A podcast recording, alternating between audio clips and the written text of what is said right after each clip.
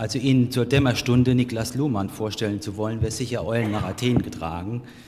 Ich möchte die Gelegenheit dennoch benutzen, hier ein paar Worte zu verlieren, um den Wissenschaftler Niklas Luhmann und sein Werk in unser Kongressthema einzuordnen.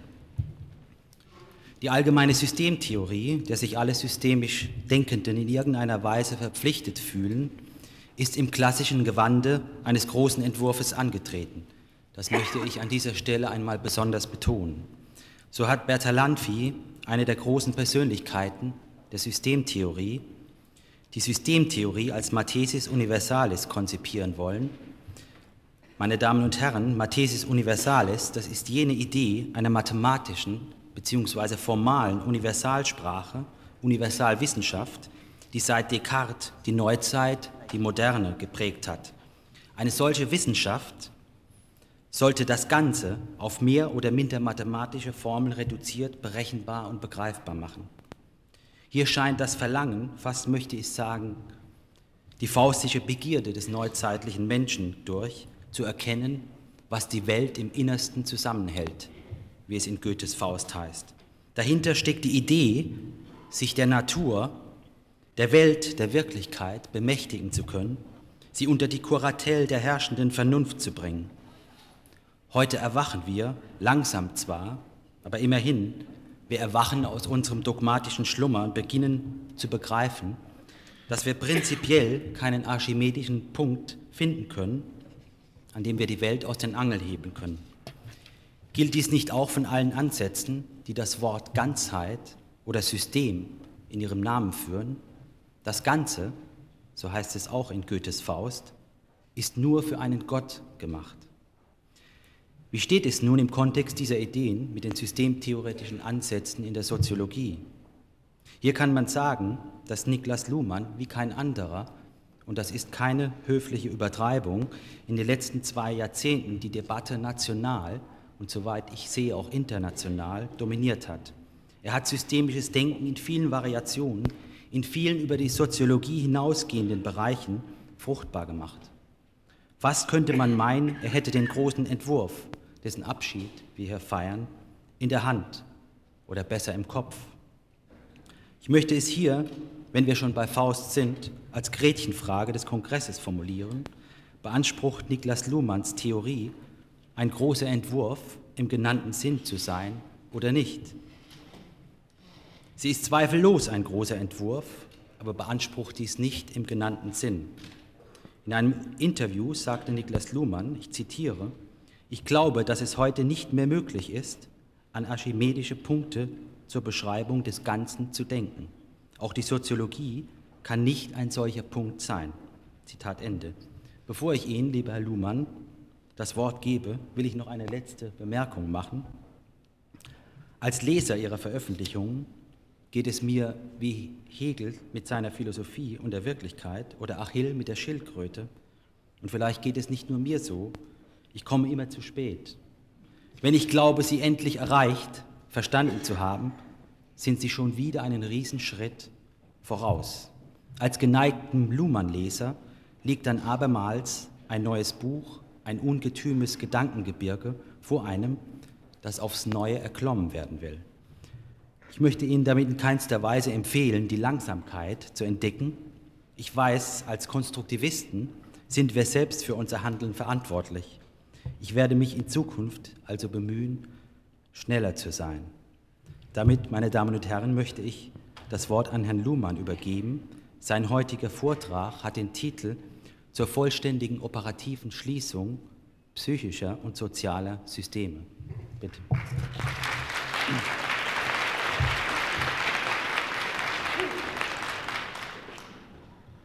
Meine Damen und Herren, ich weiß zwar nicht genau, was am Ende dieser Stunde dämmern soll, äh, aber ich weiß ungefähr, worüber ich sprechen will. Äh, nicht über den weiten Kontext einer komplizierten Theorie und auch nicht über den, eine Art Beherrschungsanspruch oder Universalitätsanspruch, sondern über einen etwas ungewöhnlichen und schwierigen Begriff, eigentlich nur darüber, nämlich den Begriff der operationalen Schließung und über die Konsequenzen, die dieser Begriff äh, für bestimmte Theorieentwicklungen hat. Zunächst habe ich mir einmal Gedanken gemacht, weshalb diese Konsequenzen im Bereich einer äh, therapeutischen Unternehmung und speziell einer Unternehmung, die sich Systemtherapie nennt, so schwer äh, zu akzeptieren sind. Denn sie laufen auf eine komplette Trennung psychischer und sozialer Systeme und erst recht natürlich biologischer, psychischer und sozialer Systeme äh, hinaus. Mir scheint, dass therapeutische äh, Unternehmungen praktischer Art immer irgendwo äh, das Individuum, den einzelnen Betroffenen, den einzelnen Leidenden, um auch Watzlawick anzuspielen, äh, im Auge haben, dass also der Kontext, der soziale Kontext zunächst einmal People Processing ist, Personenveränderung, und dass die Systemtherapie äh, eigentlich nur gewisse Zusatzentdeckungen äh, gemacht hat, die äh, aber diesen therapeutischen Anspruch und diese Personenorientierung nicht negieren können und auch nicht negieren wollen. Zusatzentdeckung scheint mir, ohne dass ich in diesem Bereich wirklich kundig bin, darin zu bestehen, dass die Probleme, äh, die man behandeln will, nicht immer an der Stelle ihren Ursprung haben, wo sie sichtbar werden, sondern möglicherweise ganz woanders. Dass man deshalb auch auf latente Strukturen, latente Funktionen und in diesem Sinne auf äh, Systeme achten muss. Diese äh, Verwendung des äh, Systembegriffs hat dann, wie mir scheint, sekundär zu, einer, äh, zu Versuchen geführt, sich in der Theorielandschaft, die auch mit dem gleichen Begriff arbeitet, zu orientieren und sich äh, mit neueren Entwicklungen innerhalb der allgemeinen Systemforschung vertraut zu machen. Das bezeugen Namen wie etwa Heinz von Förster oder äh, Maturana. Äh, und dieser Prozess äh, führt, äh, wenn man die neueren Entwicklungen der Systemtheorie betrachtet, in gewisse Schwierigkeiten.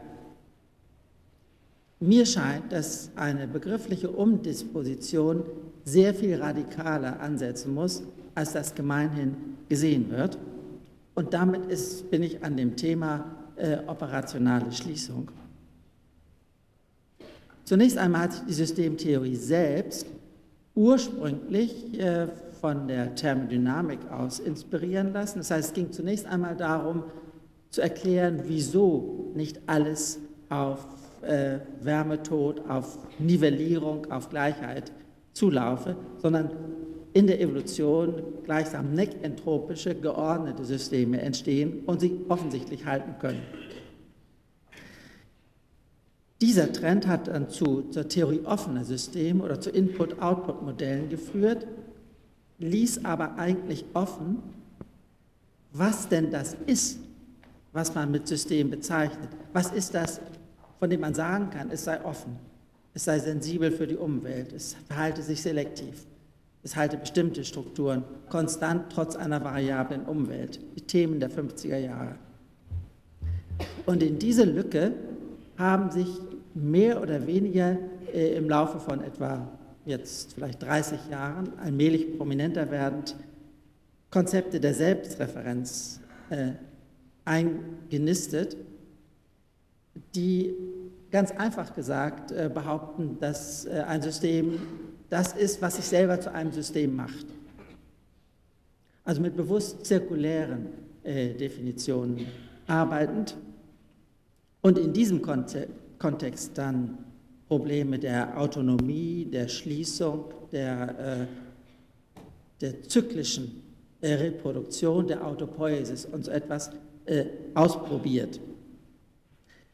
Was mir an, an äh, Ergebnis vorzuliegen scheint, ist eine Tendenz, sehr stark auf den Begriff der Operation zurückzugehen. Also Beschreibungen wie Beziehungen struktureller Art oder was immer, relativ konstanter Art zwischen gedachten Objekten Verknüpfungspunkten, Elementen, Individuen und so etwas äh, zu vermeiden und immer erst zu fragen, welche Art von Operation konstituiert eigentlich ein System. Dabei ist, äh, muss man die, die Operationsabhängigkeit eines Systems in zweifachem Sinne sehen. Zunächst einmal erzeugt die Operation, die Operationsweise, das konkret laufende Geschehen, den Zustand, von dem im nächsten Moment das System ausgehen muss. Es ist also eine radikale Temporalisierung, Ereignisfixierung, Momentfixierung, Zeitfixierung des jeweiligen Systemzustandes, von dem man dann aussehen kann, ob es weitergeht, wie es weitergeht oder nicht. Also eine Historisierung. Heinz von Förster würde von historischen Maschinen sprechen, die ihren eigenen Zustand in die Bedingungen der Möglichkeit äh, weiterer Operationen einbauen. Zugleich hat die Operation aber auch die Bedeutung, Strukturen zu erzeugen, nach denen entschieden werden kann, was passt, was nicht passt, was anschlussfähig ist, was nicht anschlussfähig ist, was erinnerungswert ist, wie weit also Geschichte noch verwendet werden kann für die Entscheidung über die nächste Operation, wie weit Erwartungen gebildet werden können, je nachdem, welche Art von Systemen man vor Augen hat. Die Operation hat mitten eine Doppelfunktion der Erzeugung eines konkreten Ausgangszustandes und der Erzeugung und des Wiederweglassens, des Vergessens von Strukturen, die die Selektivität ordnen, nach denen entschieden wird, was jetzt in, in Durchführung eines bestimmten historischen Programmes geschehen muss. Und schließlich kommt noch ein drittes hinzu, dass durch die Sequenz des Operierens Systeme zwangsläufig, ob sie das wissen oder nicht, beobachten oder nicht, ist eine zweite Frage, zwangsläufig eine Differenz zwischen System und Umwelt erzeugen. Denn die Selektionen laufen innerhalb des Systems und dadurch bleibt vieles ausgeschlossen oder unberücksichtigt oder beiseite gelassen, was äh, dann, wenn man das Ergebnis beobachten will, mit dem Schema System und Umwelt zu beobachten ist. Also drei Funktionen, Historisierung, historischer Zustand, Strukturbildung, Erzeugung einer Differenz. Und die These ist aufgrund einer einheitlichen Operationsweise.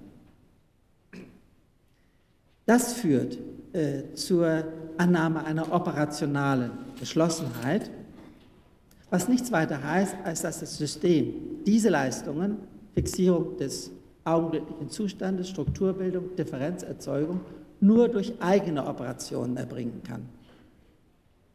Das besagt gar nichts über Kausalitäten.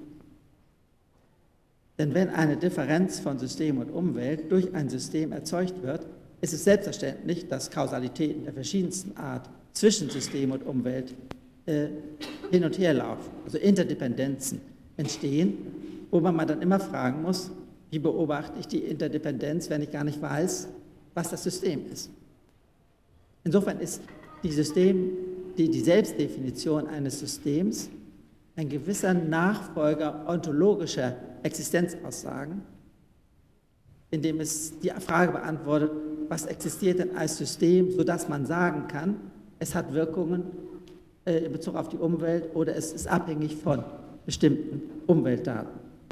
Es ist für alles Folgende wichtig, dass Sie die Kausalfrage die immer ein Vorher-Nachher impliziert, die immer einen Beobachter impliziert, der zwischen Ursachen und Wirkungen unterscheiden kann und der an bestimmten Selektionen interessiert ist, dass Sie diese Frage unterscheiden von der These operationaler Geschlossenheit. Denn sonst kommen Sie zu unmöglichen Vorstellungen über eine komplette Selbsterzeugung in jeder beliebigen Umwelt, allein aus den Ressourcen des Systems heraus. Übrigens hat auch der Begriff der Produktion genau diese, diese Konnotation, dass die Produktion natürlich nie in Kontrolle aller Ursachen ist. Es ist keine, keine, äh, man hat nicht die ganze Welt, alle Bedingungen historisch und so weiter in der Hand, wenn man produziert, sondern man kontrolliert gewisse Sequenzen äh, in Abhängigkeit von Bedingungen, die vorgegeben sind oder die versagen und dann zum Scheitern führen. Wenn man nun diese These operationaler Geschlossenheit als Ausgangspunkt nimmt, dann zwingt sie dazu, sie zwingt erstens zu einer ungewöhnlichen Genauigkeit in der begrifflichen Definition dessen, was nun diese Operation sein soll. Und sie zwingt zweitens dazu, äh, jeweils eine Operation für einen Systemtypus anzugeben und nicht eine Mischung von verschiedenen Operationen. Dies ist, scheint mir für soziale Systeme relativ leicht zu sein, denn da kommt eigentlich nur Kommunikation in Betracht. Das ist eine Operation, die äh, verschiedene psychische, sozial, äh, psychische, auch zum Teil soziale, biologische und welche Systeme immer, unter der Voraussetzung koppelt, dass äh, die jeweils andere Seite auch anders könnte, auch negieren könnte, auch nicht verstehen könnte, sodass aus der Differenz von basalen Vorgegebenheiten eine neue emergente Ordnung, eben die rein kommunikative entsteht. Insofern gehe ich einmal davon aus, was also viele Diskussionen und viele Erklärungen benötigen würde, dass ein soziales System nur aus Kommunikation besteht. Und alle äh, Umweltabhängigkeiten reguliert über die Themenwahl, welche Umwelt wird zum Thema von Kommunikation und über das Ja-Nein. Man kann eine Kommunikation akzeptieren oder nicht. Die Sprache ist nach Ja-Nein kodiert, man kann alle Aussagen negativ oder positiv fassen. Dies scheint mir es ist vielleicht etwas ungewöhnlich, aber es scheint mir noch relativ einfach zu sein im Vergleich zu psychischen Systemen, denn hier ist es schwierig, die, die Einheit der Operationsweise wirklich zu definieren. Denn die Tradition spielt uns eine Reihe von Möglichkeiten vor. Wir haben eben diskutiert äh, die Rolle des Fühlens und des Denkens, die Rolle kognitiver Operationen. Man müsste hinzunehmen die Frage, ob Wille eigentlich Wollen eigentlich eine besondere psychische Operation ist. Der ganze Wahrnehmungsbereich kommt hinzu. Das heißt, wenn man wirklich ernst machte, diese Theorie operativer Schließung und diese Annahme, es gibt eine Operationsweise, die zu einem Systemtyp führt, wirklich auf psychische Systeme anzuwenden, das ist nicht mein Feld und nicht meine Kompetenz, müsste man vor allen Dingen versuchen, ausfindig zu machen, wie diese Einheit der Operation als ein Prozessieren von Aufmerksamkeit vielleicht äh, begriffen werden sollte. Und mir scheint heute, dass äh, Wahrnehmungsoperationen vermutlich eine zentrale Bedeutung haben. Es kommt aber in diesem Zusammenhang jetzt nicht so sehr darauf an, es kommt nur darauf an, zu sehen, dass diese Denkweise zu einer Separierung von psychischer Autopoiesis, Selbstproduktion könnte man sagen, und sozialer Autopoiesis, sozialer Selbstproduktion führt. Diese These operationaler Geschlossenheit kann nun leicht missverstanden werden im Sinne einer kompletten Umweltunabhängigkeit, im Sinne eines kognitiven Solipsismus oder einer kausalen Isolierung. Kausale Isolierung ist immer irgendetwas, was man mit Technik zu erreichen versucht. Und insofern hat das Ganze so einen Geruch von technischer äh, Rationalität und dergleichen. Dem wirkt ein Begriff entgegen, äh, den Maturana strukturelle Kopplung genannt hat und den ich äh, übernehme, aus, der biologischen, aus dem biologischen Bereich heraus abstrahiere und etwas komplizierter ansetze. Strukturelle Kopplung ist etwas, was nicht Teil der Systemoperationen wird, aber System und Umwelt verbindet. So wie man zum Beispiel nur dann gehen kann, wenn die Schwerkraft, äh, die Anziehungskraft der Erde mit, einem bestimmten, mit einer bestimmten Qualität relativ konstant gegeben ist, ohne dass die Schwerkraft einen Schritt beisteuert. Ich kann gehen, wohin ich will, so schnell ich kann, äh, aber äh, es kommt nicht zu einer Sequenz, erst mache ich einen Schritt, dann kommt, warte ich, ob die Schwerkraft mitkommt, dann macht die Schwerkraft eine Aktivität und dann mache ich wieder einen Schritt. Und dieses, diese, dieser, dieses Bild zeigt Ihnen vielleicht, wie man versucht, strukturelle Koppelungen als relativ konstante Bedingungen mit der Theorie der Autopoiesis, der operativen Geschlossenheit, der nur auf eigene Operationen angewiesen sein, des nur auf eigene Operationen angewiesen Seins zu verbinden. Im Einzelnen sind äh, vielleicht drei Merkmale wichtig, Einerseits sind alle strukturellen Kopplungen immer gleichzeitig mit den Operationen des Systems gegeben. Und das heißt auch, dass sie nicht über ein Kausalschema, über ein Vorher-Nachher zu beeinflussen sind. Das ist die ganze Steuerungsdiskussion, die wir heute in der politischen Theorie haben, äh, hängt an dieser Frage fest, weil sie natürlich immer auf Incentives, Disincentives, auf Anreize und so etwas rekurrieren muss, also immer auf ein Vorher-Nachher-Schema rekurriert, während gleichzeitig, wenn jemand Steuerungen äh, vorschlägt oder durchsetzt, er schon beobachtet wird. Und die Leute sich schon wieder überlegen, wie gehe ich denn damit um? Strukturelle Kopplung im Bereich von sozialen Kommunikationen und äh, psychischen Beobachtungen oder auch sozialen Kommunikationen anderer Systeme ist immer gleichzeitig gegeben. Und der Mechanismus der Ausfilterung von weiteren chemischen, physikalischen Bedingungen läuft über Bewusstsein, sodass die Kommunikation nur bewusstseinsabhängig ist. Das Bewusstsein wieder vom Gehirn abhängt, das Gehirn wieder vom Blutkreislauf und so weiter und so weiter. Sodass äh, wir nicht in, dem, in der äh, Situation sind, dass wir fürchten müssen, dass etwa chemische Prozesse äh, unsere, unsere Kommunikation beeinflussen können. Sie können sie zerstören. Man gießt Säure auf das Papier und schon ist die Schrift nicht mehr lesbar. Andere Umweltelemente können destruktiv wirken in einer Sequenz, kausalen Sequenz, aber sie können nicht als strukturelle Kopplung dienen, sie können nicht die Operationsweise des Systems begleiten und in gewisser Weise freisetzen. Also Gleichzeitigkeit als Element des Begriffs mit vielen Problemen in Bezug auf die dann noch möglichen kausalen äh, Techniken. Zweitens sind strukturelle Kopplungen einerseits inklusiv, also bestimmte Sachen werden gekoppelt und andere nicht. Es gibt also einen Inklusions-Exklusionseffekt. Das kann man wieder an dem Fall Bewusstsein sehen. Natürlich kann niemand, kann keine Kommunikation laufen, wenn nicht ein Bewusstsein vorhanden ist oder auch unterstellt werden kann, äh, gleichzeitig.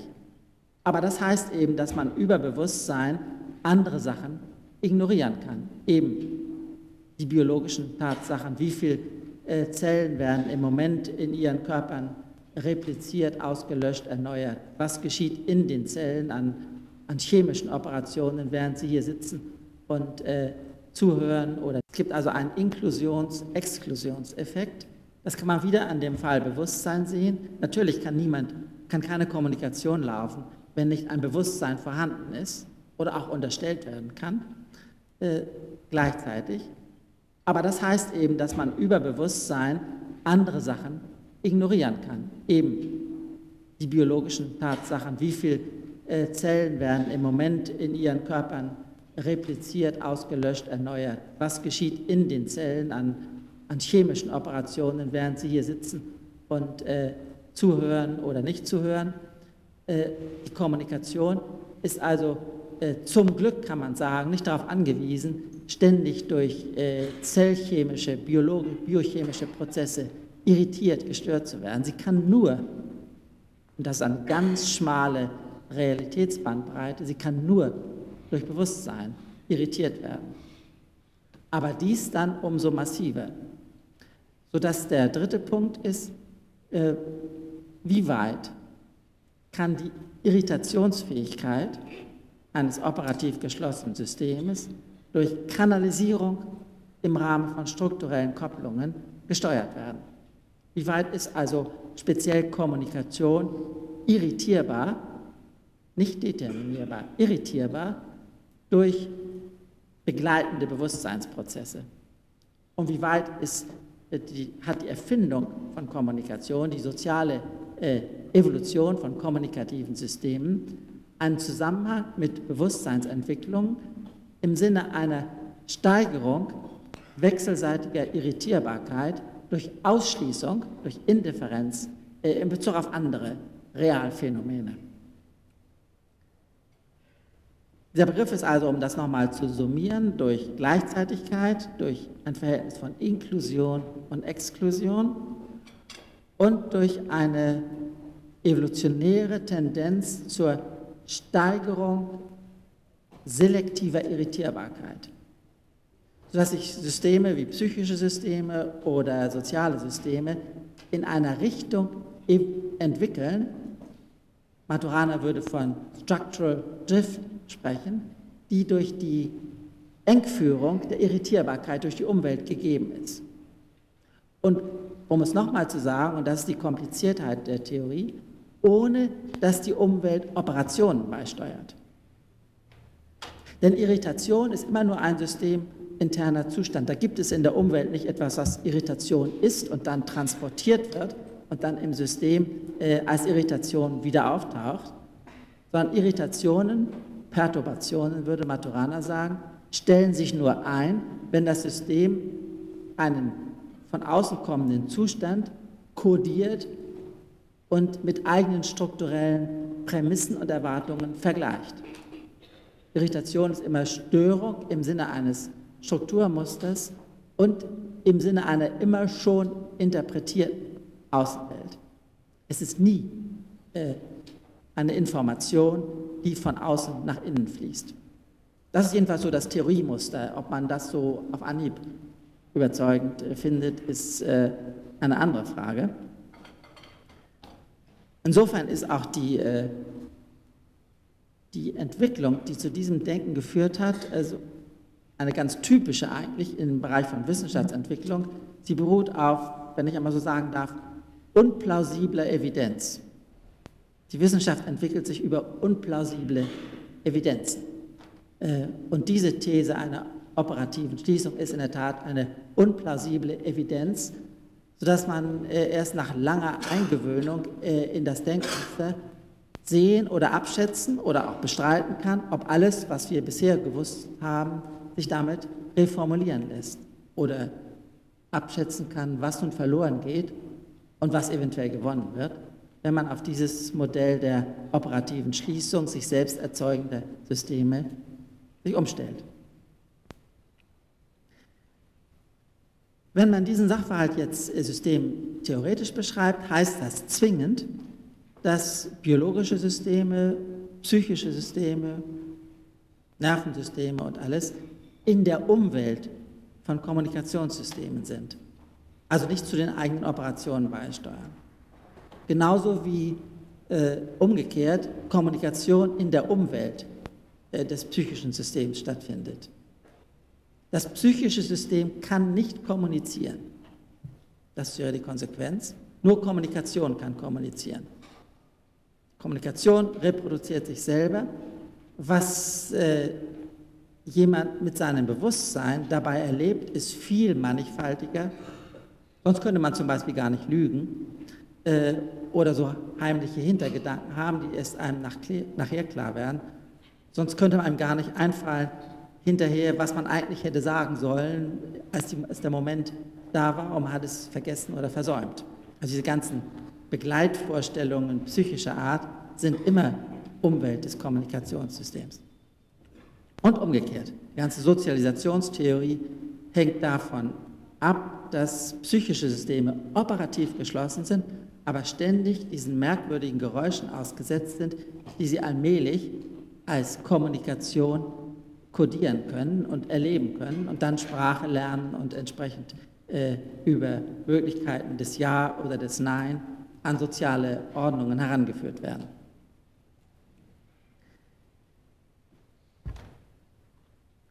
Mir scheint, dass, äh, und das ist ein Problem, das ich mit also humanistischen Traditionen und, und Erwartungen habe, mir scheint, dass diese Theorie und nur diese Theorie wirklich dazu führt, Individuen ernst zu nehmen.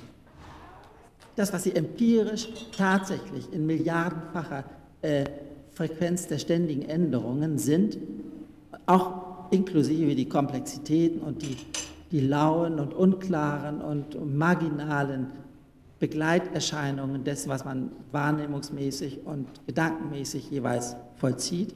Wenn man das empirisch ernst nimmt, kann man es eigentlich nur äh, auf diese Weise und nicht, wenn man es als Teil eines sozialen Systems oder als Element eines sozialen Systems ansieht. Hiervon ausgehend äh, glaube ich nun, dass es kein Zufall ist, dass sich therapeutische äh, Unternehmungen auf eine bestimmte Art von sozialen Systemen konzentriert haben, nämlich solche, die durch Bewusstsein stärker als andere irritierbar sind.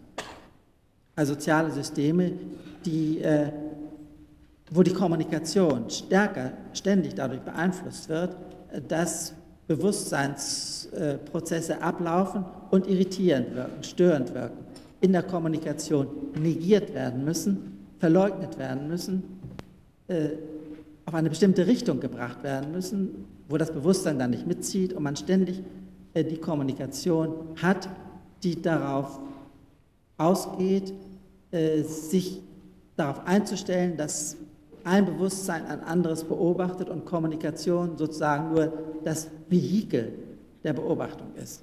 Also kurz gesagt, Familie.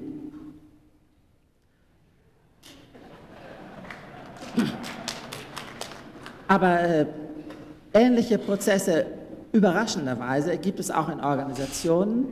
Wer nie in einer Organisation wirklich gelebt und gearbeitet hat, kann das schwer abschätzen. Tatsächlich sind das extrem personalisierte Systeme.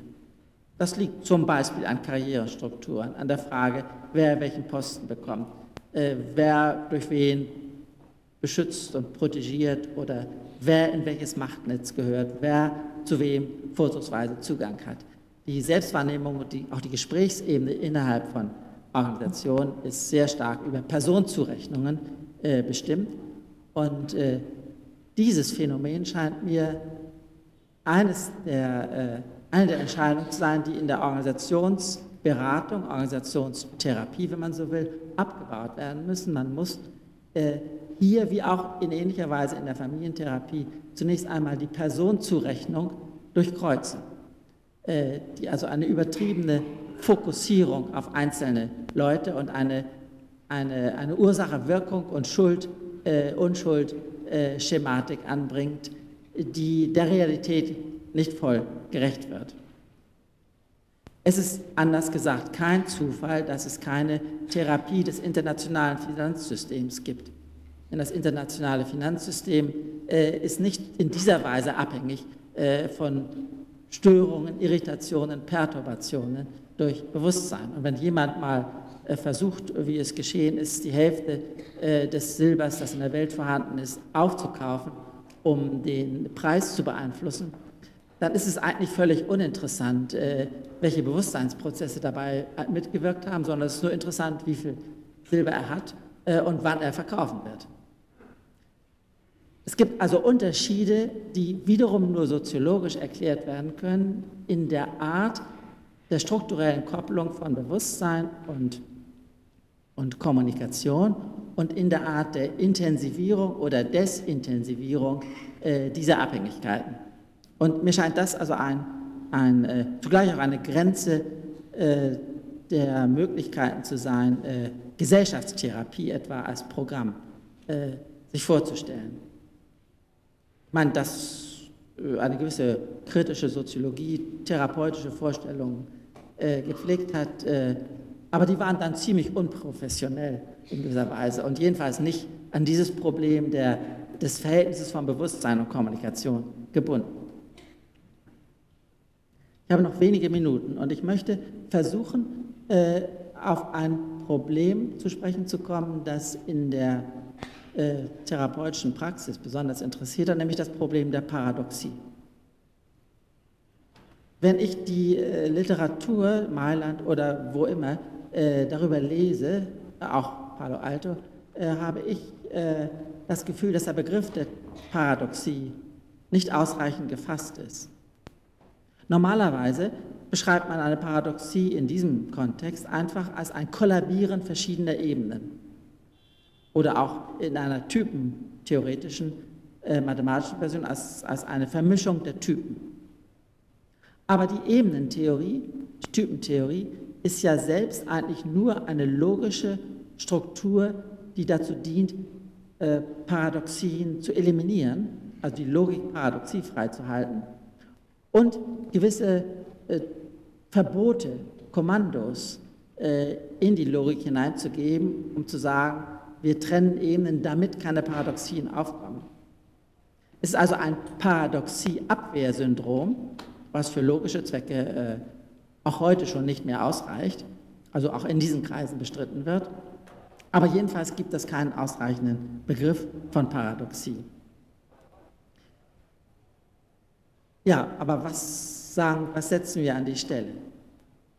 Ich tendiere dazu, Paradoxien zunächst einmal rein empirisch, unabhängig von, von logischen Genauigkeitsansprüchen, zu definieren als ein Blockieren von Beobachtungen. Ein Blockieren von Beobachtungen dadurch, dass die Beobachtung immer auf das Gegenteil verwiesen wird von dem, was sie gerade gemacht hat. Also man kann äh, natürlich, wenn man eine, eine, eine, einen philosophischen Hintergrund äh, sucht, an die, äh, an die äh, kantischen Antinomien denken, also an riesige Türme von Argumenten, die nur dazu dienen, sich wechselseitig die Augen auszukratzen. Äh, jedenfalls ist es ein Problem der, der Blockierung des Beobachtens. Und nun kommt das Entscheidende, bei weiterlaufender Operation. Wir können also über Paradoxien reden. Wir können uns fragen, wie wir eine Paradoxie äh, entfalten, wie die Logiker sagen, oder auf Identitäten zurücktrimmen, äh, die deutlich unterscheidbar sind. Und die Ebenentheorie war eine solche, eine solche äh, Unterscheidung. Man unterschied einfach Ebenen und hatte dann das Problem gelöst, ohne die Frage stellen zu dürfen, was eigentlich die Einheit der Unterscheidung dieser Ebenen ist. Wenn ich mir überlege, was im, im äh, therapeutischen Kontext Paradoxien bedeuten könnten, wenn man sie mal von, diesem logischen, äh, von der logischen Darstellungsweise befreit, so scheint mir äh, eine Funktion der Paradoxie wichtig zu sein, die ein operativ weiterlaufendes System gegen Selbstbeobachtung schützt. Also eine Art Latenzschutz, könnte man sagen. Man kommt mit einer, wenn man Paradoxien wahrnimmt, kommt man äh, in der Kommunikation nicht weiter. Man kann trotzdem weiter reden, man kann paradox kommunizieren, man kann etwas sagen und erkennbar machen, dass man das Gegenteil gemeint hat. Und man kann hoffen, dass der andere entweder zweischichtig wahrnehmen kann und entsprechend seine Reaktionen steuert äh, und dabei die Frage nach der Einheit äh, der Kommunikation nicht stellt, weil sie unbeantwortbar wird oder weil sie das System zu äh, aggressiv beleuchten würde und damit verändern würde. Und ich glaube, dass diese äh, Version von Paradoxie, die auf, begrifflich auf der Differenz von Operation und Beobachtung äh, aufruht, äh, die das Interesse der äh, Psycho äh, Therapeutik, der Familientherapie, Systemtheorie und so weiter an Paradoxien äh, aufnehmen könnte. Ich habe das nicht so weit durchdacht, dass ich sagen könnte, was nun der, der reale Effekt wäre. Jedenfalls scheint mir die, die Theorieformulierung, so wie ich sie finde, unzureichend zu sein und die Frage äh, wichtig zu werden, was eigentlich oder wie eigentlich zu denken wäre, dass ein System seine eigene Einheit selbst in das System einbezieht und darüber kommuniziert. Was eigentlich, wie eigentlich eine Systemoperation äh, sein könnte, die das System selbst im System simuliert, benennt, identifiziert, modelliert oder wie immer. Und es ist klar, dass dies immer eine systemändernde Operation sein muss. Und es ist ebenso klar, dass ein System nicht beliebige äh, Änderungen dieses Typs mit jeder Kommunikation über äh, das, was es eigentlich ist, wird es schon wieder ein anderes. Dass also strukturell das nicht nachzuarbeiten, nicht zu verkraften ist. Und das ist also das, die Schlussüberlegung. Diese Einsicht beruht, wie mir scheint, auf der Theorie operativ geschlossene Systeme. Das bekommt man, äh, bekommt man in den Blick, wenn man äh, sich entscheidet, ein ein System als operativ geschlossen, als autopoetisch, als sich selber ständig reproduzierend anzusehen und dabei innerhalb, innerhalb dieses Rahmens dann äh, überlege ich, welche Bedeutung Beobachtung, als ebenfalls Operation besonderer Typik, für die operative Reproduktion des Systems haben. Ich verliere also mit dieser Theorie weder das Individuum ganz aus dem Blick, im Gegenteil, es hat eine bestimmte, einen bestimmten Theoriestellenwert und je nachdem, ob ich das soziale System oder ein psychisches System behandle, ist es wechselseitig System und Umwelt. Ich habe also die Möglichkeiten eigentlich nicht aufgegeben, über Individuen zu sprechen. Nur wenn ich über Individuen spreche, dann möchte ich wirklich, dann möchte ich den Namen zum Beispiel wissen, über wen ich eigentlich spreche und nicht äh, über den Menschen. Und in diesem Sinne denke ich, und das, äh, damit erreiche ich auch die letzten Sekunden meiner Uhr, äh, in diesem Sinne denke ich, dass äh, jeder Humanismus mit Individualismus nicht vereinbar ist. Oder anders gesagt, dass eine, ein Interesse an Individuen radikal antihumanistisch formuliert werden müsste. Ich danke Ihnen.